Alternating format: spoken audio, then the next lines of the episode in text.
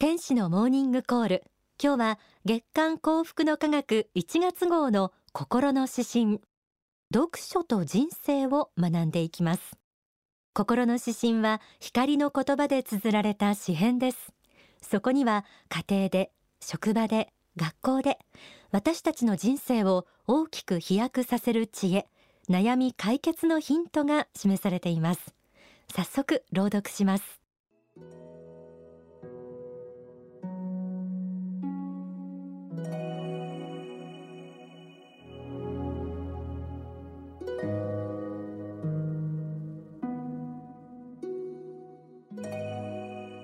読書と人生。読書とは実に素晴らしいものだ。現実世界では実際に会うことのできない人たち。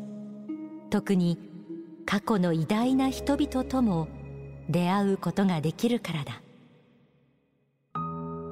彼らの言葉や思想物語を読むだけでどれだけ心が豊かになるか。どれだけ心が癒されるか。わからないほどだ。読書によって人は知恵を磨き経験を学び取る。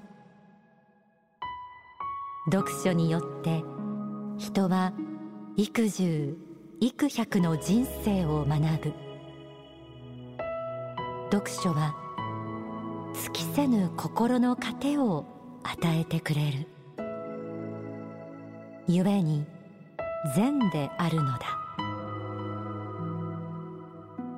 読書は頭脳を鍛え魂を向上させる。人生の無明と戦うための光でもあるのだ。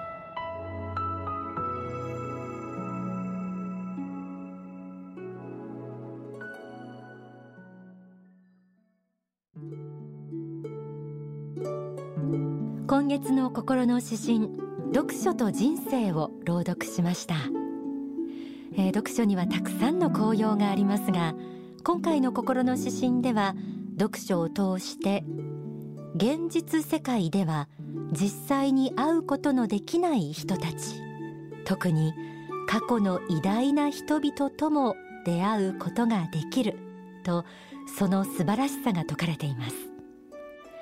皆さんも子供の頃偉人伝を読んで感動したことがあるんじゃないでしょうか。もちろん大人になってからも本を読むことで実際には会うことのできない過去の偉大な人物外国で暮らす人さまざまな人の人生に触れることができます。大川隆法総裁は不動心という本でこう述べられています。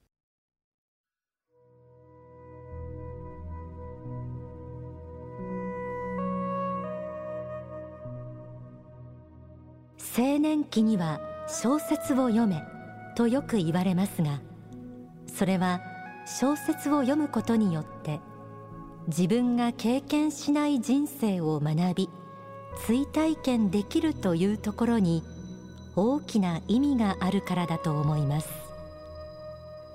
人間は自分が生まれ落ちた環境や育った環境を変えることはできません。また人生の途上で出会う人の数も限られています。大抵は一握りの人間群の中で喜んだり悲しんだり苦しんだりしているのです。しかし人間は小説を通して自分とは全く違った環境の中で生きる人の姿を知ることができます。そしていつしか主人公と自分とを重ね合わせて人生を深く学んでいるのです。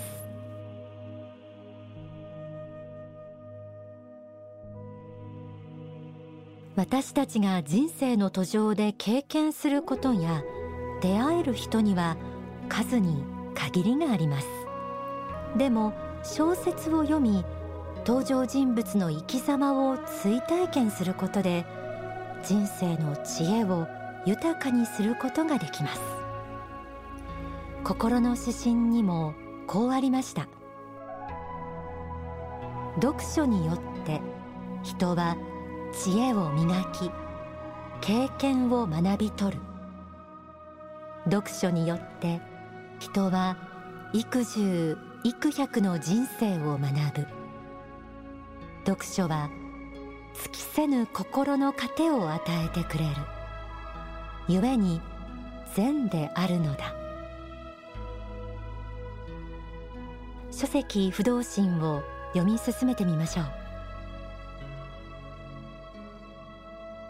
人生の苦悩の中で小説のテーマにならなかったものはほとんどありません。大抵の人は受験就職結婚病気などといった問題でつまずき苦悩を作っていきますがそうした苦悩の多くは優れた作家によって小説となっています。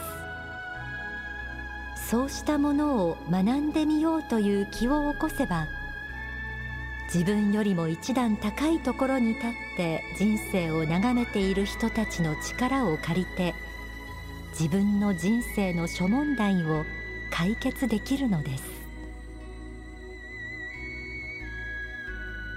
自分よりも深く人生を知っている人たちから見れば自分が七点抜刀している苦しみの原因が一目瞭然であることがあります。そのため一冊の書物が手がかりとなって問題が解決し長く苦しまずに済むということもあるんですよね。もちろん小説だけではなく歴史書にも学ぶことができます。引き続き不動心から朗読します。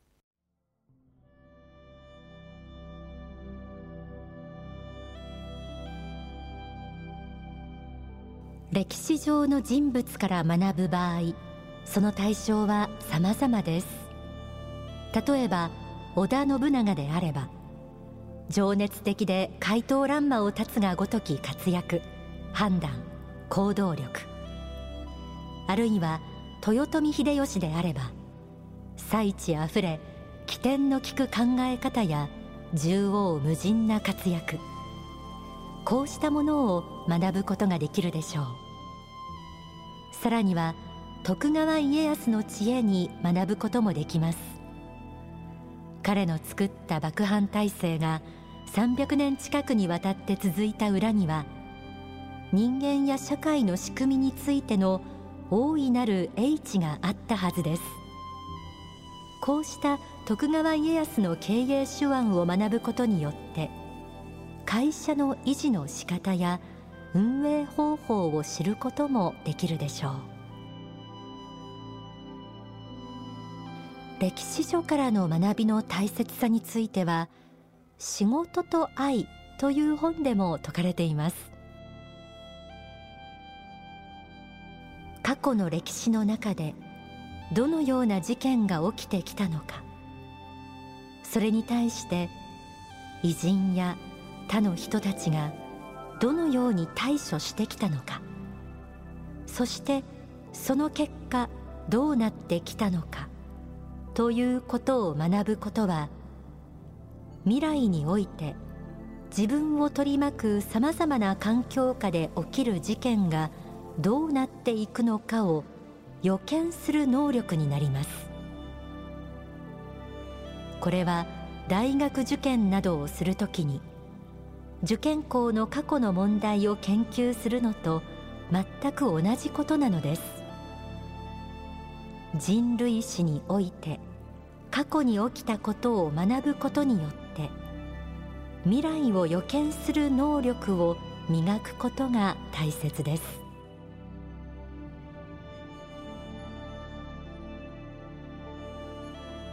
過去の歴史を学ぶことによって未来を予見する能力を磨くことができるということでした。先を見通せることはリーダーの条件でもあります。今月の心の指針はこう締めくくられています。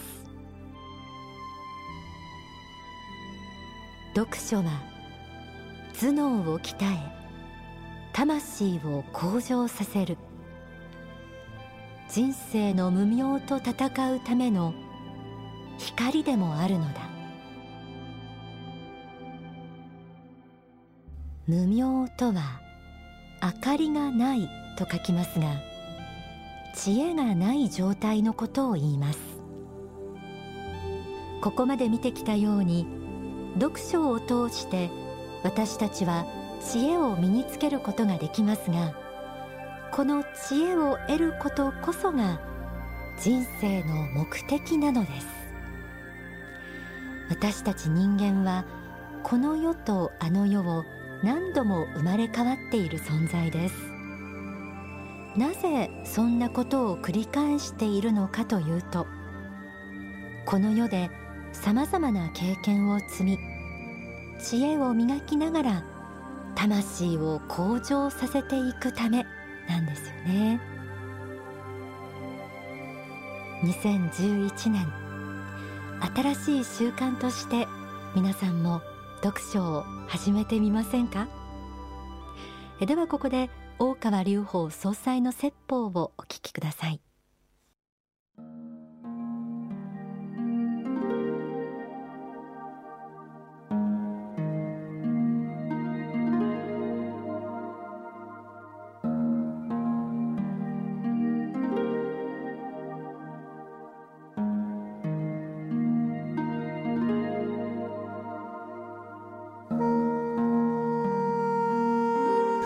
というのは、まあ、光り輝いた生き方ですね。栄える生き方。素晴らしい生き方です。喜びに満ちた生き方ですね。そういう繁栄ができるためにはどうしたらいいんでしょうか。これはですね良き習慣を形成するということなんですね。良き習慣の形成。この信仰心を持った人間であればこの信仰心に基づいて良き習慣を作ること。これが非常に大事なことなんですね、えーえ人間にはいろいろ癖がありますけれども、えー、自由に流れていきますと、まあ、悪い方向に入っていくこともあるしまた一生懸命良い方向に向かって努力しているといい習慣がついてきますね。私は、まあ、読書の習慣も入れておきたいと思いますね、えー、親が子供に教えてあげられるもので一番大事なのは読書の習慣だと思います。読書というのはやはり知恵のもとです。一人の人間が一生生きてですね経験できる範囲というのはそう大きなものではありません。ある人は船乗りの人生を生きる。あの人はある人は天文学者の人生を生きる。ある人は農業をする。ある人は工場で、えー、テレビを作る。いろんなことをしますけれどもそれぞれの人の人生はありますがこれを全部はできないですね。全ての人の人生を経験することはできない。そのために何回も何回も生まれ変わっていくっても大変なことですね。けれども自分の人生としては一つの生き方かもしれないけれども幸いにしていろんな人が一生懸命努力してですね、えー、自分の体験あるいは、えー、知識を努力して本にまとめてくれている。その人が一生に一冊しか書かないような本がいっぱいありますね、えー、人は誰でもですね自分の人生を振り返って一冊の書物に書くことはできるんですね。どんな人でも一冊の本に残すぐらいの生き方はできる。自分の人生を一冊の本にできる。2冊3冊と書くことはそんなにないかもしれませんが1冊ぐらいは書くことができる。ですからそういう知恵を絞って書いてくれた本をですね読むことによって読むのはわずか数時間で読める。あるいは何日かで読めると思いますけれども数時間やあるいは数日で読んだ本でですねその人の一生で経験したこと考えたことこれが学べるんですね。ですから一人で二人の人生生きたのと同じことですね。ところが本は5冊10冊50冊100冊といい本がいっぱいありますから領書を選んで読めばですねいろんな人生体験をいながらにしてすることができるんですね。ですから、えー、マゼランが世界一周した話とかですね自分が体験したこともできないでしょう。本ではそれを読んで経験することができる。そして想像することができる。いろんな知恵を得ることができますね。こういうことがありえるわけで読書というのは人間の内なる空間を広げる意味で非常に大事なことですし未知なことに対する考え方や判断を教えてくれるんですね。これから未知なものに対してどう取り組んだらいいか。自分がまだ経験していないことに対する導きを与えてくれる。非常に大事なことです。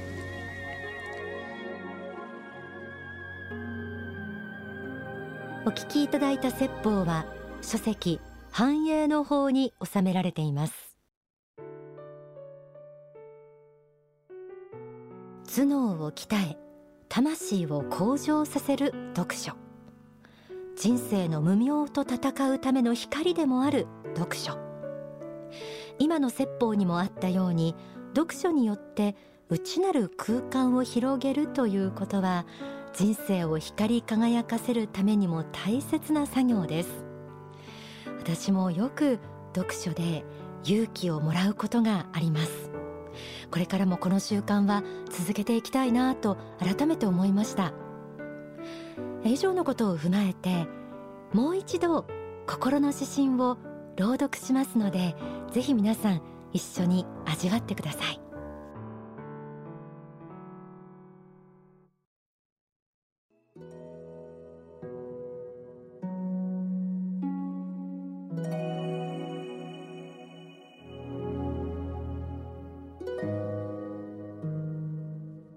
読書と人生。読書とは実に素晴らしいものだ。現実世界では実際に会うことのできない人たち。特に過去の偉大な人々とも出会うことができるからだ。彼らの言葉や思想物語を読むだけでどれだけ心が豊かになるかどれだけ心が癒されるかわからないほどだ。読書によって人は知恵を磨き経験を学び取る。読書によって人は幾十幾百の人生を学ぶ。読書は尽きせぬ心の糧を与えてくれる。故に善であるのだ。読書は頭脳を鍛え魂を向上させる。人生の無明と戦うための光でもあるのだ。